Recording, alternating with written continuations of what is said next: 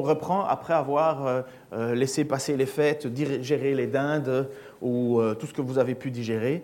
On revient sur notre évangile de Jean. On est au chapitre 12. Et le chapitre 12 est un chapitre très particulier. Vous saviez qu'avant le 12, il y a le 11, hein, pour ceux qui ont été à l'école assez longtemps.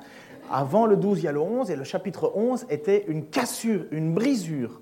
Au moment du chapitre 11, il va y avoir euh, euh, ce passage avec Lazare qui est ressuscité, et là où Jésus-Christ finalement va montrer sa capacité à, accomplir ce qu'il a dit, et finalement accomplir le miracle le plus extraordinaire, et qui nous fait énormément de bien. Jésus est capable de ressusciter un mort, de donner la vie à ceux qui étaient morts.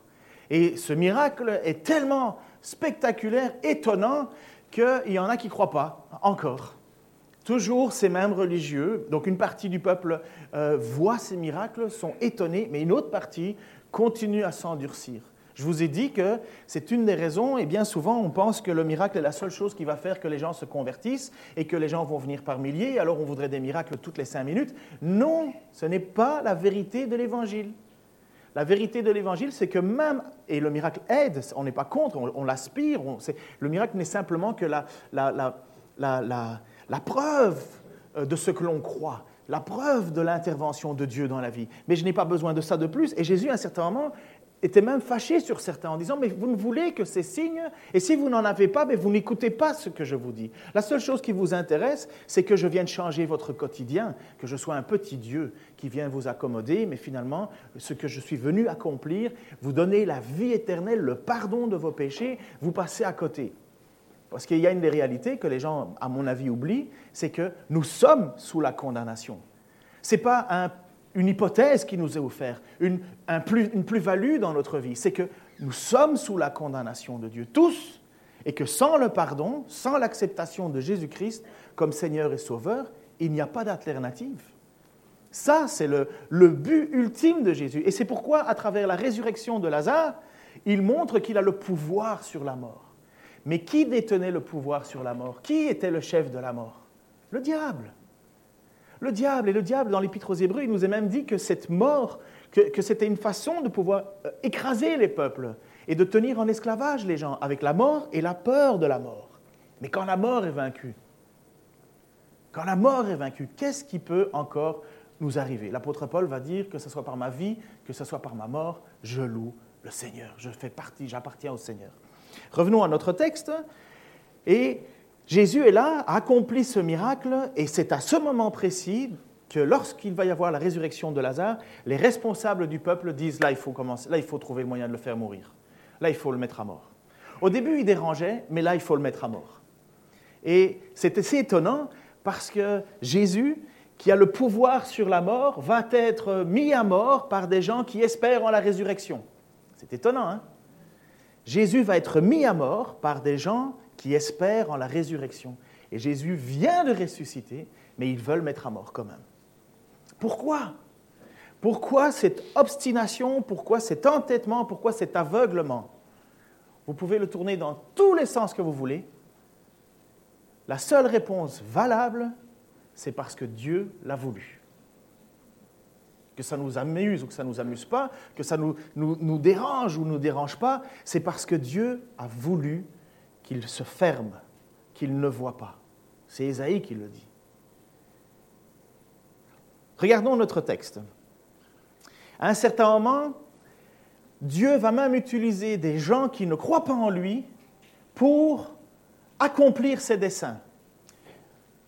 Donc, on apprend la résurrection de Lazare, et à un certain moment, Jésus vient, rentre à Jérusalem, et c'est à ce moment-là qu'il dit il faut le mettre à mort. Et Caïphe, qui était grand prêtre à cette époque, va déclarer, ça c'est encore dans, l'introduction du chapitre 12, on est à la, fin, l'un d'eux qui s'appelait Caïphe et qui était grand prêtre cette année-là, prit la parole.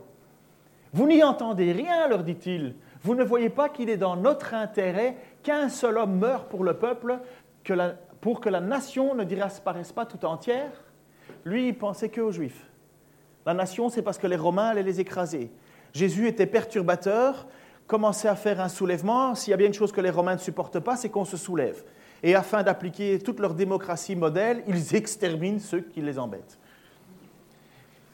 Or, ce qu'il disait, regardez à quel point c'est incroyable comme Dieu tient les choses dans sa main. Or, ce qu'il disait ne venait pas de lui, mais il était grand prêtre cette année-là. Et c'est en cette qualité qu'il déclara, sous l'inspiration de Dieu, qu'il fallait que Jésus meure pour son peuple. Et ce n'était pas seulement pour son peuple qu'il devait mourir, mais c'est aussi pour rassembler tous les enfants de Dieu dispersés à travers le monde et les réunir en un seul peuple. C'est ce jour-là que les chefs, des Juifs prirent la décision de faire mourir Jésus. Lisez juste ceci.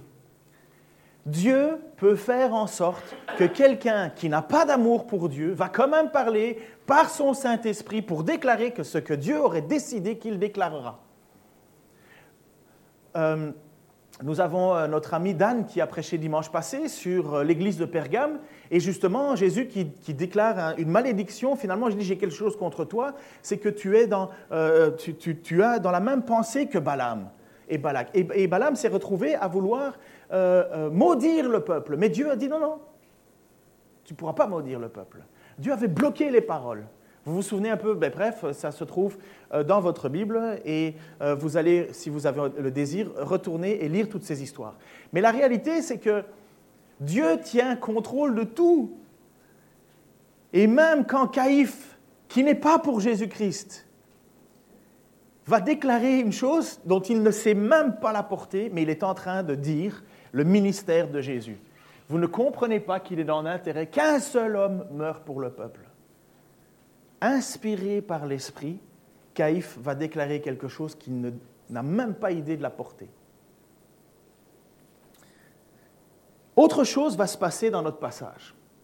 Donc là, nous avons vu chapitre 11, à la fin de chapitre 11, et c'est important de savoir si, c'est ce jour-là que les chefs juifs décidèrent de faire mourir Jésus. Plusieurs fois dans les passages, nous avons Jésus qui va... Euh, euh, on ne sait pas si Jésus a fait trois années ou quatre années de ministère, on n'est pas trop sûr. Euh, ceci dit, ça ne change rien pour nous. Mais pendant les 3-4 années de ministère, Jésus va quand même, en bon québécois, on dit, il va brasser la cage des gens. Alors, vous comprenez l'idée? Brasser la cage, secouer le cocotier, perturber les gens, enquiquiner les, responsables. Ça va Ou il y a encore une autre? Il y a d'autres mots, mais qui deviennent un peu moins politiquement corrects et donc Jésus va, faire beaucoup de choses qui finalement va, créer la tension. Et assez bizarrement, hein, mais volontairement, parce que Dieu est au contrôle, personne n'arrive à saisir Jésus. Personne n'arrive à l'attraper. Pourtant, oh, c'est un petit bonhomme, quoi. Il est même pacifiste, il prend même pas l'épée. C'était très facile de l'attraper, de le jeter en prison. Non, on n'y a pas touché. Pourquoi? Le texte nous dit, et Jésus nous le dit, ce n'était pas son heure. Ce n'était pas son heure. Mon heure n'était pas venue. Quelques passages qui illustrent ça dans l'épître de Jean, Jean chapitre 2, verset 4, il dit Écoute, lui répondit Jésus, est-ce à toi ou moi euh, que cette affaire concerne? Ça, c'est l'histoire euh, avec euh, Marie qui demande de changer l'eau en vin. Et Jésus lui dit Mon heure n'est pas encore venue. Ça, c'est dans le but d'accomplir un miracle. Mais il dit Mon heure n'est pas encore venue. Mais c'est quoi cette heure? Jean 7, 30. Alors plusieurs essayèrent de l'arrêter, et pourtant personne ne mit la main sur lui parce que son heure n'était pas encore venue. Étonnant. Jean 8, 20, Jésus parlait ainsi pendant qu'il enseignait dans la cour du temple, près des troncs à offrande, et personne n'essaya de l'arrêter, même s'il si, brassait la cage à beaucoup de monde. Maintenant, je considère que l'expression brasser la cage, vous la connaissez. même s'il brassait beaucoup, parce que son heure n'était pas encore venue. Son heure n'est pas là. C'est lui qui décide de l'heure à laquelle on l'attrape. Ce n'est pas vous qui prenez ma vie, va dire Jésus, c'est moi qui l'offre.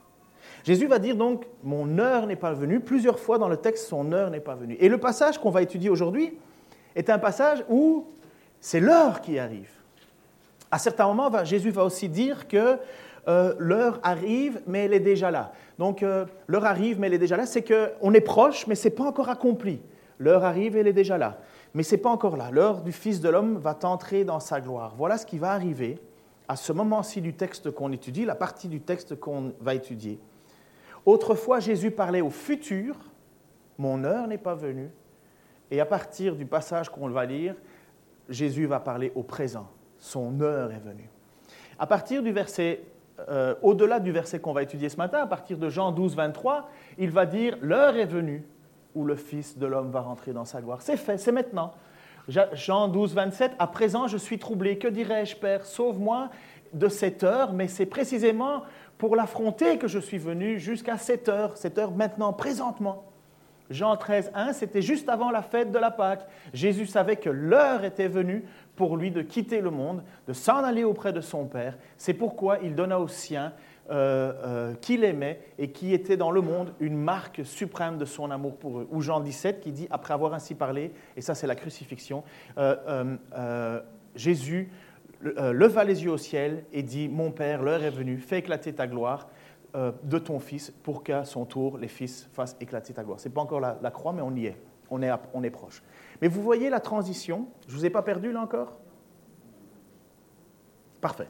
Vous voyez la transition du texte qu'on va étudier ce matin? Mon heure arrive, ce n'est pas encore mon heure, elle arrive. Et maintenant, après le passage, j'essaye d'entretenir le suspense, après le passage, c'est mon heure est là, mon heure est venue. Mais quelle est cette heure? Jésus, en fait, il pouvait se faire attraper, comme je l'ai dit là tout de suite, Jésus pouvait se faire attraper à chaque moment. Euh, n'importe qui aurait pu mettre la main dessus, même s'il y avait Pierre, euh, qui était un peu plus énergique que tous les autres. Vous savez, c'est lui qui a coupé l'oreille d'un garde. Euh, on aurait pu mettre et attraper Jésus sans problème. enfin, sauf qu'il ne l'a pas voulu. Son père n'a pas décidé que c'était ce moment-là. Jésus va organiser toutes les choses. Dans le texte qu'on va lire, c'est l'entrée à Jérusalem. Enfin, je vais même un peu plus loin parce que ça, on a déjà prêché assez. Il y a même le passage avec Marthe et Marie, dont Pierre Fleck nous a fait une excellente prédication que vous pouvez retrouver sur les podcasts, euh, donc les, sites internet, euh, où finalement euh, Marie va épandre sur Jésus du parfum, du nard. J'avais une grande, grande envie de prêcher là-dessus, sur la question de mais qu'est-ce que tu fais de ton argent? Mais je me suis dit, bon, je vais encore leur laisser un peu de temps puisque Pierre en a parlé mais un jour on parlera de l'argent. Puisque, puisqu'il, à ce qui paraît que c'est tabou, eh bien on va le faire. On va en parler.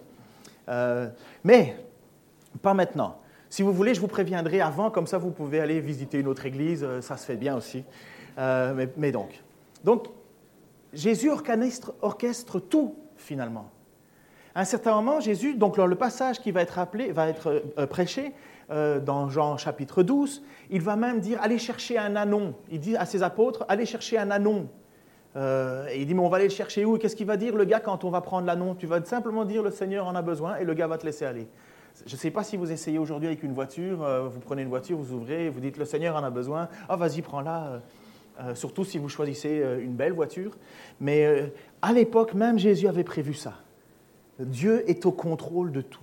Souvenez-vous même d'un certain moment, Jésus devait aller payer. Enfin, des gens disent, mais enfin, pourquoi euh, euh, euh, ton, maître, il disent à Pierre, pourquoi ton maître ne paye pas l'impôt du temple? Et Pierre rentre à la maison, Jésus lui dit, bon, ils apparemment, ils t'ont demandé l'impôt du temple. Pierre, j'ai même encore rien dit. mais tu vas aller pêcher, jette ta canne, et puis le premier poisson que tu attrapes, il y aura une pièce dedans, une pièce d'argent, et tu vas pouvoir payer l'impôt au temple. Comment Jésus est au contrôle hein? Euh, j'aimerais bien, hein, moi, aller pêcher. Déjà, moi, quand je vais pêcher, j'attrape rien.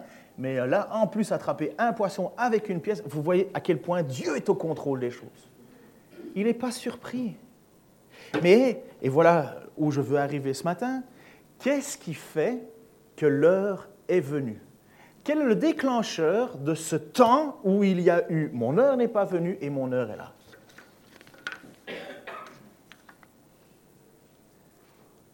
Un certain moment, dans le texte qui nous est donné, donc Jésus va à Jérusalem, descend, et euh, descend avec son, sur son anon. Vous connaissez ce passage-là. Euh, les gens mettent euh, des branches de palmier par terre, jettent leur manteau, crient Hosanna, Hosanna, le Seigneur arrive.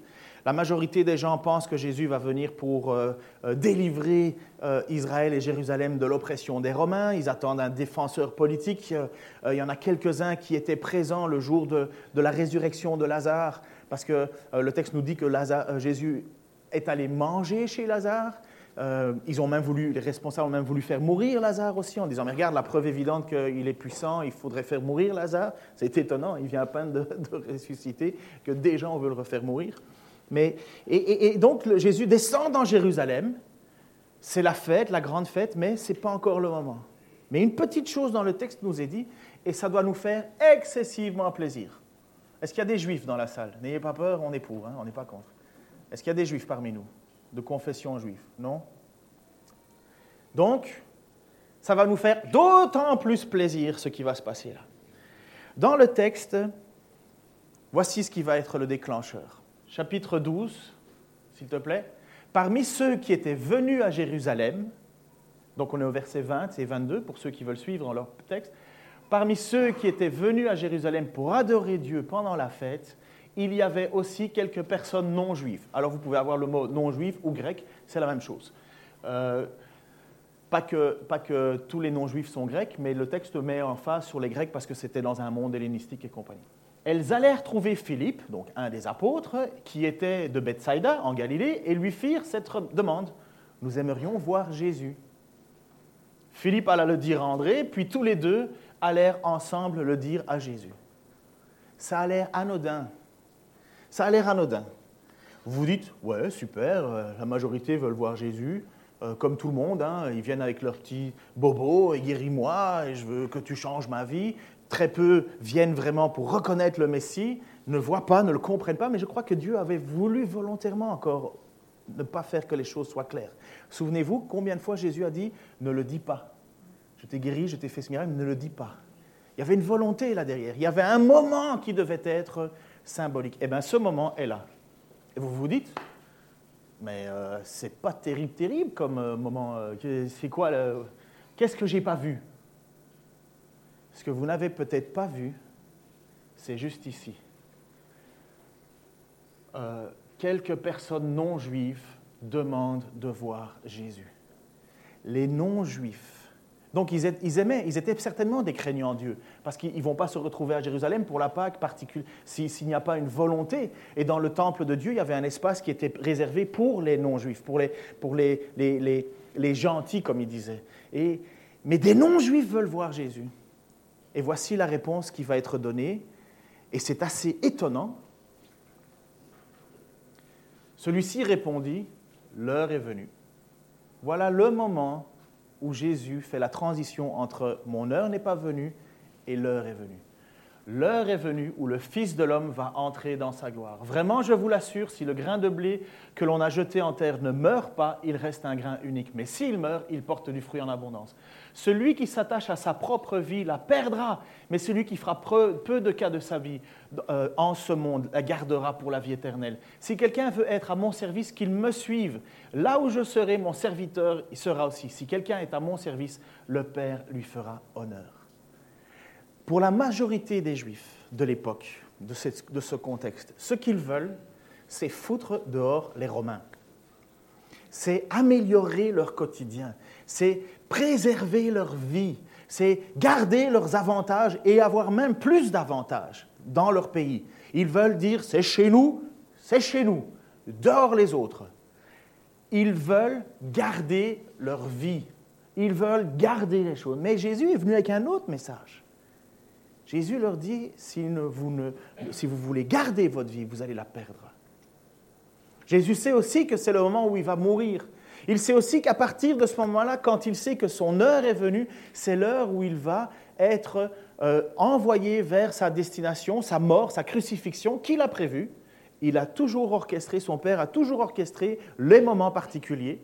Son heure est venue, il va offrir sa vie. Mais en offrant sa vie, en mourant sur la croix et en ressuscitant, c'est à ce moment-là que l'évangile et que la bonne nouvelle va prendre tout ça, sa, gloire. C'est à partir de ce moment-là que finalement le monde entier va pouvoir euh, entendre son message. Il est meilleur pour vous que je parte, disait Jésus, afin que je vous envoie l'Esprit. Ce même Esprit qui, qui, convainc euh, les gens de l'existence de Dieu, qui convainc les gens du péché, qui convainc du besoin d'un sauveur, qui convainc de la résurrection. L'apôtre Paul va dire à certains moments, il y a des choses qu'on essaye d'expliquer aux gens, mais c'est spirituel, ils ne peuvent pas le comprendre. Sans l'aide de l'Esprit, ça ne marche pas. Rappelez-vous, ce point crucial, le moment est venu, l'heure est venue. Ça a l'air de rien. Peut-être que ça amuse que les théologiens, mais moi je vous dis que grâce à ça, nous sommes, nous, non-juifs, sauvés. c'est excessivement fondateur. Nous étions étrangers aux promesses. Vous savez ça? Épître aux Colossiens, prenez le temps de lire ça cet après-midi. Nous étions morts spirituellement, étrangers aux promesses. On était moins bénis que les Juifs, puisque les Juifs, eux, avaient reçu les prophètes, les promesses. Tout était lié pour eux. Mais Dieu avait un plan. Dans sa grâce, il l'avait déjà prévu. Mais le peuple juif avait une particularité, il était là pour révéler le monde, mais Dieu n'avait pas fait autrement qu'un jour toutes les nations seraient bénies en Abraham. C'était prévu. Et ce moment, c'est celui-ci. Le moment déclencheur, c'est parce que des non-juifs disent nous voulons voir Jésus. Et bang C'est le signe, c'est le moment. C'est le moment où les nations voudront.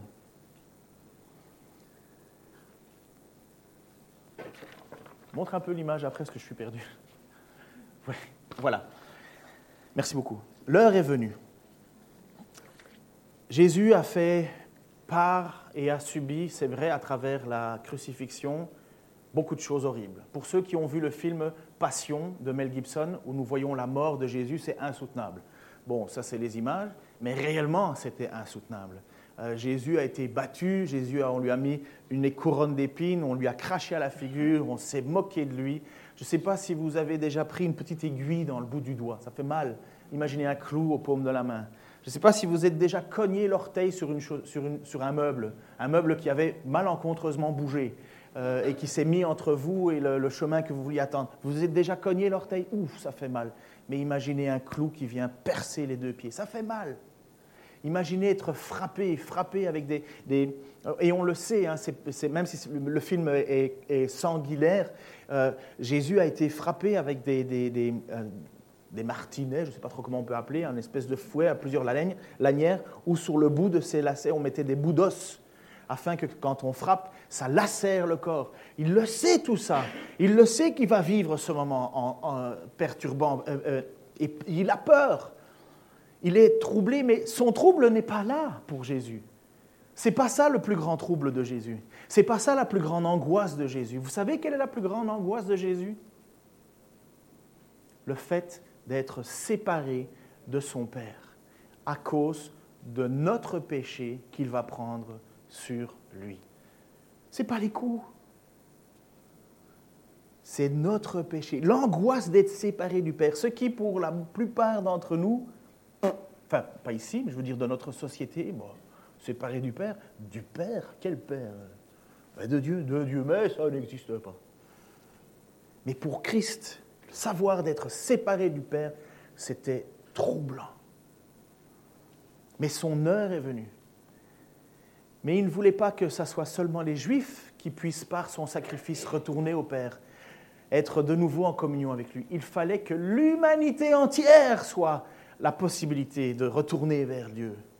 Ce n'est pas juste les Juifs qui venaient sauver. Et d'ailleurs, les mêmes les Juifs à présent ne se rendent même pas compte du ministère de Jésus. Ce sont les propres chefs religieux, les propres chefs de la religion juive qui vont mettre et décident à partir du, du chapitre 11 de vouloir mettre à mort Jésus, tout en déclarant par le Saint-Esprit, il vaut mieux qu'un homme meure mais c'était prévu que la nation qui aimait Dieu rejettera et que Dieu allait pouvoir amener ça vers une autre nation, une autre peuple, un autre peuple, une autre façon, un nouveau testament. Jésus-Christ vient à ce moment-là et va déclarer quelque chose étonnamment.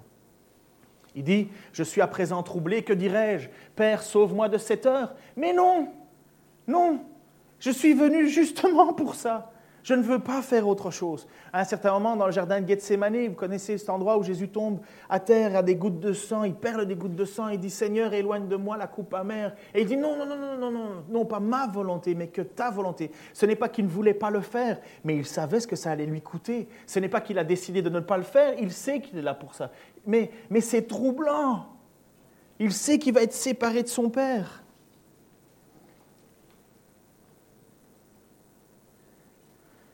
À ce moment-là, il va y avoir quelque chose d'étonnant. Donc les Juifs viennent, on, retourne dans notre passage, les Juifs viennent, les non-Juifs, viennent pour demander s'ils peuvent voir Jésus. Et Jésus dit, si un grain ne tombe pas et compagnie, celui qui veut euh, garder sa vie va la perdre. Et euh, image suivante, versets 28 et 29, Jésus demande à Dieu de manifester sa gloire. dans une prière, Père, manifeste ta gloire. Alors une voix se fit entendre venant du ciel, disant, j'ai déjà manifesté euh, ma gloire et je la manifesterai à nouveau. Ceux qui se trouvaient là avaient entendu le son de cette voix et crurent que c'était un coup de tonnerre. Et d'autres disaient, mais un ange vient de lui parler. Bref, il vient de se passer quelque chose de saisissant. Jésus dit, Père, manifeste ta gloire. Et boum, quelque chose qui vient du ciel. Alors certains disent, ben, il y a eu un tremblement de terre, un coup de tonnerre, ils ne savent pas, ils n'ont pas pu, apparemment le texte nous fait comprendre qu'ils n'ont pas pu entendre audiblement. Et il y en a certains d'autres qui disent, ben oui, on a entendu une voix, c'est un ange. Ce n'est pas la première fois. J'ai déjà manifesté ma gloire. Ce n'est pas la première fois. Vous savez ces passages où Jésus a déjà été manifesté, où quelque chose s'est déjà passé, où le ciel s'est ouvert pour communiquer Le baptême et... Oui, alors le baptême, ça j'ai l'image enfin j'ai le texte, Jean-Baptiste rendit ce témoignage, j'ai vu l'Esprit descendre du ciel comme une colombe et se poser sur lui. Je ne savais pas que c'était lui, parce qu'à un moment, il demande à Dieu, montre-moi le Messie, qui est-il? Je ne savais pas que c'était lui, mais Dieu qui m'a envoyé baptiser dans l'eau m'avait dit, tu verras l'Esprit descendre et se poser sur un homme. C'est lui qui baptisera dans le Saint-Esprit. Et quel est l'autre moment où Dieu manifesta par sa voix Pardon? Transfiguration, exactement. Voici mon Fils bien-aimé en qui je mets toute ma confiance. La transfiguration, c'est cette discussion entre Jésus, je me trompe toujours, Moïse et Élie, je crois. Waouh ah, Je devrais repasser, rejouer à Ictus. Vous savez qu'il y a un jeu style euh, Pictionary qui s'appelle Ictus. Je vais peut-être enfin une fois gagner un fromage complet. Enfin bref. Et euh, deux passages où Dieu manifeste la gloire. Premier passage, le baptême, l'authentification que Jésus est bien le Messie. L'authentification que Jésus est bien celui qui, qui était attendu. Jean-Baptiste va dire, j'ai besoin de ce signe. Deuxième passage, deuxième attestation de, de Dieu, c'est lors de la transfiguration. Jésus est le lien entre l'Ancien et le Nouveau Testament. Jésus parle avec Moïse et Élie. Et les apôtres ne savent pas trop quoi faire. Ils disent, bon, on va faire une tente, on va placer quelque chose. Une tente. Il y a des gars qui traversent l'éternité. Ils disent, on va une petite tente. Ça. on va cuisiner quelque chose. Ça va, ils ont, ils ont plus de 2000 ans. Ils, savent très bien se débrouiller tout seuls. Enfin bref, ça c'est mes idées. Mais, mais voilà de nouveau un moment particulier où Jésus, où Dieu atteste le ministère de Jésus-Christ. Une attestation de, il est bien le lien entre l'Ancien et le Nouveau Testament. Et la troisième attestation, il y aura la quatrième après ça pour euh, la résurrection. La quatrième attestation, c'est quand des non-juifs viennent demander de voir Jésus. C'est comme si le ciel disait, c'est mon plan. Ça a toujours été comme ça. Mais pour les juifs, c'est pas clair. Hein. pour les juifs, un non-chrétien, un non-juif, pardon, je me trompe toujours. Pour les juifs, un non-juif, c'est impur. Ce n'est pas aimé de Dieu. C'est mauvais. Connaissez Pierre qui, à un certain moment, avait la question de l'impureté, se posait la question si oui ou non il fallait les manger chez gens. Non, Dieu identifie. Mais c'est bon pour nous, ça. Comme dirait un de mes amis, c'est tout bénéfice. Parce qu'à ce moment-là, même le ciel s'ouvre et dit que c'est le moment. Et regardez. Et Jésus leur déclara, c'est pas pour moi hein, que ce signe apparaît. Moi, ça va. Avec Dieu, Dieu et moi, c'est très très bon. Mais c'est pour vous. C'est pour vous c'est pour les témoins. Vous avez besoin d'entendre que ce qui va se passer. Parce que quelque part, l'Ancien Testament va être fini. La loi va être finie. Les prophètes vont être finis. Le, grand sacrificateur ne sera plus de la descendance. Pour ceux qui ont suivi à euh, Hébreu, vous allez être contents d'avoir suivi Hébreu, vous allez tout comprendre de ce que j'ai dit. Pour les autres, vous allez être perdus pendant quelques minutes. Parce que à partir de ce moment-là, nous allons quitter le sacrificateur qui était Aaron pour passer, euh, euh, qui était pour passer au sacrifice de Jésus-Christ dans la lignée de Melchisédek. Un nouvel ordre, un nouveau sacrificateur, Jésus-Christ, pour les nations entières, plus pour les Juifs. C'est là où vous regrettez de n'avoir pas suivi le cours de l'Épître aux Hébreux. Vous pouvez vous rattraper jeudi avec Corinthiens. Image suivante, s'il te plaît. C'est maintenant, donc on est toujours dans la même suite, hein, on est au verset 31 du chapitre 12, c'est maintenant que va avoir lieu le jugement de ce monde. Oui, maintenant, le dominateur de ce monde va être expulsé. Et moi, quand j'aurai été élevé au-dessus de la terre, j'attirerai tous les hommes à moi. Par cette expression, il faisait allusion à la manière dont il allait mourir. Alors ce passage-là, vous voyez quand Jésus dit ⁇ Mon heure est venue ⁇ il faut que, le grain meure pour pouvoir donner du fruit. Il faut que celui qui veut garder sa vie va la perdre. Il dit même Seigneur, manifeste ta gloire. Boum euh, le ciel euh, euh, s'ouvre, une parole est entendue, les gens ne savent pas, ils disent ouais c'est du tonnerre ou j'ai entendu un ange. Et Jésus dit non, non, non, c'est maintenant, c'est maintenant que le jugement de ce monde, quand Jésus dit et ça, c'est tellement à la mode aujourd'hui dans nos milieux super babacool chrétiens. Oh, il ne faut pas juger, il ne faut pas juger. Euh, Dieu ne juge pas. Tu rigoles, Dieu ne juge pas. On est tous sur la condamnation. Tu n'as rien compris? Dieu ne vient pas pour juger, il vient pour nous sauver, parce que nous sommes déjà jugés. Tout le monde connaît Jean 3,16, parfait, mais lit 17, 18. Car le monde est déjà condamné. Vous ne croyez pas que c'est on accepte Jésus ou, et alors on vit comme des chrétiens et on, fait, on, se, on, se, on, se plie à toutes les règles de la foi par obéissance et merci d'avoir rappelé l'importance de l'obéissance ou on n'est pas chrétien, on vit comme si de rien n'était et puis de toute façon on passe à côté de tout. Mais non, on est condamnés, tous, tous, tous. Alors quand Jésus dit, c'est maintenant que va avoir le lieu du jugement, c'est parce que la croix, c'est le jugement. Mais ne pas croire en Jésus-Christ, c'est être condamné. C'est d'avoir rejeté le seul sacrifice qui nous sauvait. C'est le, cadeau que Dieu nous fait d'être pardonné. Et c'est en même temps la croix, l'attaque contre Satan. Satan pensait avoir gagné contre Jésus en faisant mourir le Fils de Dieu. Mais il ne comprenait pas qu'en le faisant mourir, Jésus allait accomplir quelque chose d'encore plus grand.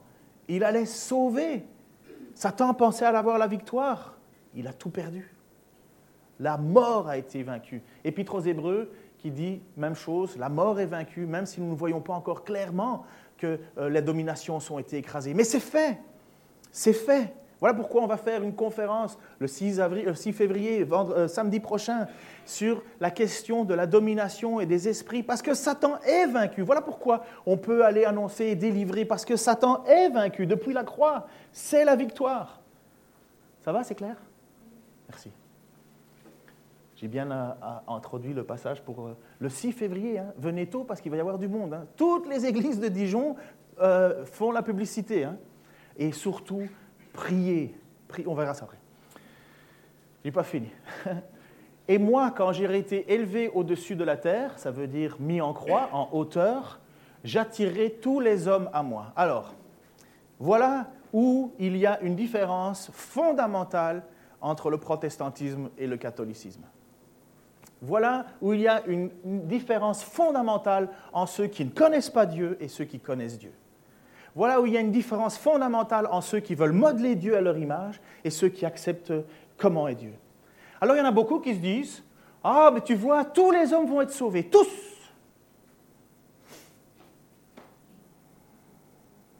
C'est triste, parce qu'alors, Qu'est-ce que je dois faire? Pourquoi on s'embête ici? Pourquoi on persévère? Pourquoi est-ce qu'on prie? Pourquoi, est-ce qu'on, pourquoi? Si je suis sauvé, de toute façon, euh, ben, je préférerais être à, à, Honolulu ou à l'île de la Réunion. Préparez-vous, j'arrive. Non J'attirerai tous les hommes à moi, ce n'est pas sans exception, c'est sans distinction.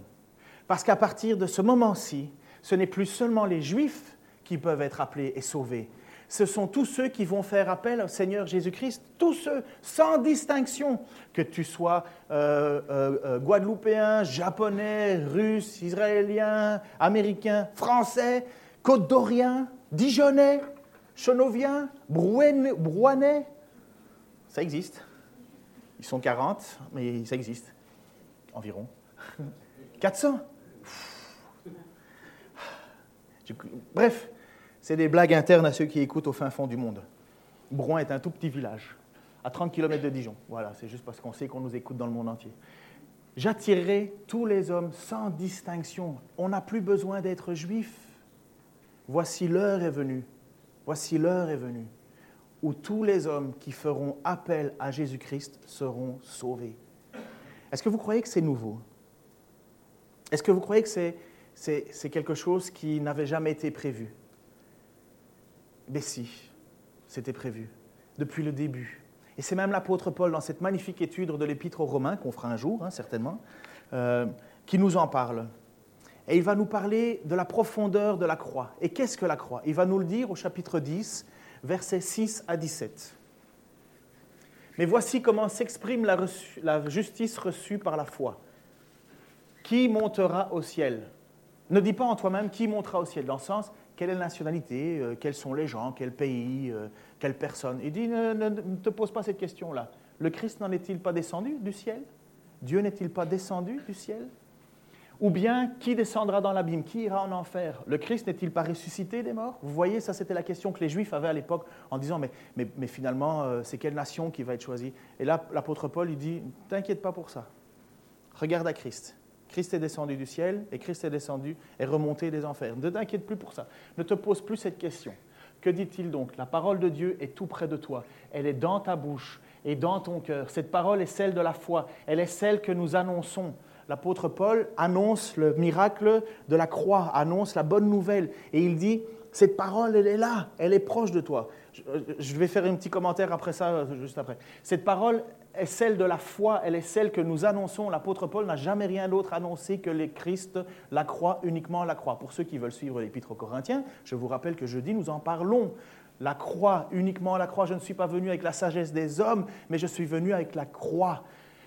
En effet, si de ta bouche tu déclares que Jésus est le Seigneur et si dans ton cœur tu crois que Dieu l'a ressuscité des morts, tu seras sauvé. Car celui qui croit dans son cœur, Dieu le déclare juste. Celui qui affirme de sa bouche, Dieu le sauve. Ça veut dire que je dois reconnaître, non seulement à l'intérieur de moi, mais en même temps, ça doit se proclamer. C'est tout le symbole du baptême. Le baptême, ce n'est pas fait pour être caché, c'est pour affirmer. En effet, l'Écriture dit, celui qui mettra sa confiance ne connaîtra jamais le déshonneur. Déshonneur, ça veut dire la, perdition, euh, l'enfer. Ainsi, il n'y a pas de différence entre juifs et non-juifs. Image suivante. Car tous ont le même Seigneur qui donne généreusement à tous ceux qui font appel à lui. En effet, il est écrit, tous ceux qui feront appel au Seigneur seront sauvés. Ça veut dire passeront le jugement. Mais Comment feront-ils appel à lui s'ils n'ont pas cru en lui? Et comment croiront-ils en lui s'ils ne l'ont pas entendu? Et comment entendront-ils s'il n'y a personne pour le leur annoncer? Et comment y aura-t-il des gens pour l'annoncer s'ils ne sont pas envoyés? Aussi est-il dit dans l'Écriture qu'ils sont beaux les pas de ceux qui annoncent la bonne nouvelle. Mais malheureusement, tous n'ont pas obéi à cette bonne nouvelle. Et demandait déjà, Seigneur, qui a cru à notre message? Donc la foi naît du message que l'on entend. Et ce message, c'est celui qui s'appuie sur la parole de Dieu. Mes amis, évangéliser, ce n'est pas te dire, tous les dimanches, je quitte la maison à 10 heures, moins 5, moins 20, et mon voisin sait que je vais à l'église. Je n'ai pas besoin de lui annoncer l'évangile, il le voit, ma vie. N'importe quoi. Comment est-ce qu'ils vont se convertir s'ils n'entendent pas le message, s'il n'y a personne qui leur annonce, si personne ne leur dit, ah, moi je vais les gagner par mon attitude, mais il y a des gens qui ont une meilleure attitude que nous, bien meilleure. Et d'ailleurs, nous ne sommes pas euh, ceux qui ont la meilleure attitude, nous sommes ceux qui reconnaissons que nous sommes pécheurs. Parce que si on ne reconnaît pas qu'on est pécheur, on n'est pas sauvé. Les chrétiens n'est pas un être au-dessus des autres. Il est, il est, un pécheur reconnaissant son péché et en besoin de la sanctification de Jésus-Christ. Mais comment est-ce qu'ils vont faire pour entendre cette bonne nouvelle? Comment est-ce qu'ils vont avoir cette parole qui est sur leur bouche si on ne leur annonce pas, si on ne leur dit pas? Mais nous avons, nous avons quelque chose à dire. Nous avons quelque chose à dire, cette bonne nouvelle en disant, ce n'est plus que les Juifs, mais c'est toi. Et si tu fais appel à Dieu, eh bien, tu pourras être sauvé. Si tu crois que Jésus-Christ est le Fils de Dieu, qu'il est mort pour tes péchés, tu pourras être sauvé. Et il suffit un certain moment que la personne déclare de sa bouche dit, c'est vrai, je le crois, je crois que le Seigneur est, Jésus, je le crois, je le crois. Et puis après ça, la vie est transformée. Il existe, il y a eu malheureusement dans l'Église ici un petit livre qui est passé dans les bancs de Joël Austin, qui dit finalement, ça, ça vient du message, ça vient de, de paroles de foi. Et ils ont détourné ce passage-là. Tu peux remettre l'image suivante Ils ont détourné. Ah ben non, c'est la. Oui. Donc préparez-vous à votre argent, puisque après c'est les offrandes. Mais que dit la parole? La parole de Dieu est tout près, elle est dans ta bouche, si dans ton cœur, cette parole elle est loin. Et, après ça, ils ont détourné ce passage pour dire que finalement, je pouvais tout accomplir juste parce que c'était sur ma bouche. Je le déclare, je l'ai. Je le déclare, je l'ai. Mais si tu l'as pas, Comment tu fais? En fait, tu fais de Dieu un distributeur. C'est une hérésie, ce livre. Ceux qui l'ont, moi, c'est ce que j'ai fait avec ce livre. Je l'ai pris, je l'ai déchiré, je l'ai mis à la poubelle. Il ne faut pas croire que tout ce qui est écrit au nom de Jésus est bon. Il y a des choses qui ne sont pas bonnes et qui vous éloignent du plan de Christ.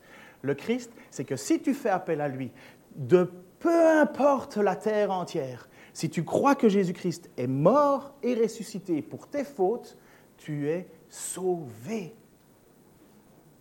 Dieu peut faire autant de choses qu'il dépasse, qui nous dépassent. À partir du moment où Dieu accomplit un acte, c'est un acte miraculeux, c'est un acte extraordinaire, qui sort de l'ordinaire. Personne ne doute de cela ici, parce que personne n'est converti sans la puissance et la main de Dieu. Mais ne faites pas, s'il vous plaît, dire au texte des choses qui ne sont pas vraies. C'est horrible. Et depuis le début, Paul se bat contre des gens qui font ça. Venez à l'Épître aux Corinthiens, vous serez bénis d'apprendre tout cela. Donc, je ferme la page pour ce livre. Si vous avez reçu ce livre, je vous encourage, déchirez-le, mettez-le à la poubelle. Mais voilà la raison qui nous a... Tu peux mettre l'image suivante, s'il te plaît La foi naît du message que l'on entend. Et ce message, c'est celui qui s'appuie sur la parole de Dieu. Voilà pourquoi dans le monde entier, j'ai pris un peu de temps de plus, pardon, mais ça faisait longtemps que je n'avais pas vu. Hein.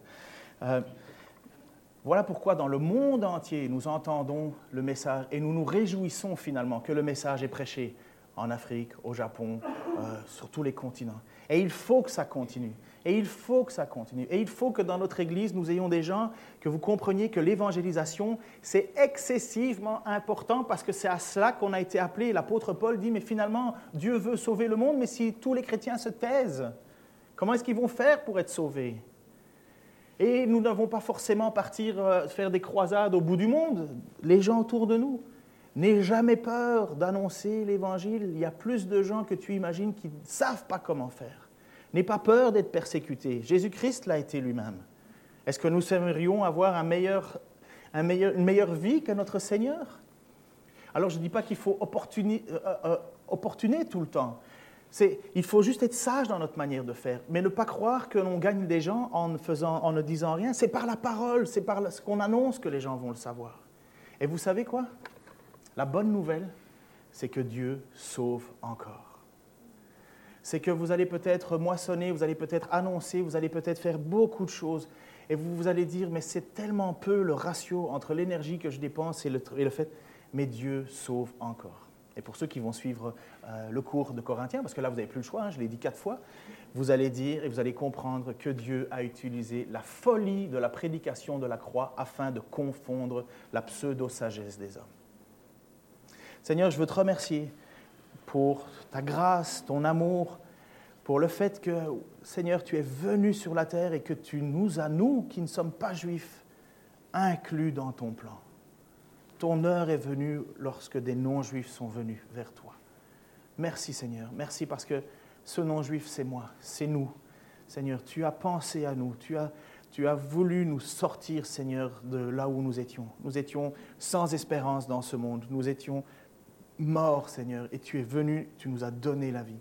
Nous avons entendu ta parole, j'ai entendu ta parole, et ta parole m'a transformé. Seigneur, je te prie que tu continues à utiliser cette parole, que tu continues à utiliser ce que nous sommes, bien, bien faillibles, Seigneur, bien, bien, bien peu persévérants, mais s'il te plaît, transforme-nous, afin qu'autour de nous, des gens puissent découvrir ta grâce, Seigneur, le cadeau que tu leur fais, que tu as vaincu la mort, le diable est battu. Seigneur, nous sommes avec toi et nous avons une assurance qui dépasse notre compréhension. Seigneur, continue à nous utiliser. Nous sommes bien humbles et c'est bien humblement que nous voulons aussi être utilisés. Nous ne cherchons pas la reconnaissance des hommes, Seigneur, mais la tienne. Je te demande que tu continues à bénir aussi toutes les œuvres de tous et chacun ici qui prient pour leurs voisins, qui parlent avec eux, qui parlent avec leurs amis. Seigneur, parfois ce n'est pas couronné, mais toi tu le sais. Il n'y a rien qui échappe à ton contrôle. Redonne-nous, Seigneur, de la persévérance, de la bienveillance, de l'amour. Nous donner tout ce qu'il faut pour que nous puissions continuer à faire connaître ton message de grâce, d'amour, de paix, de réconciliation avec toi. Dans le nom de Jésus-Christ. Amen.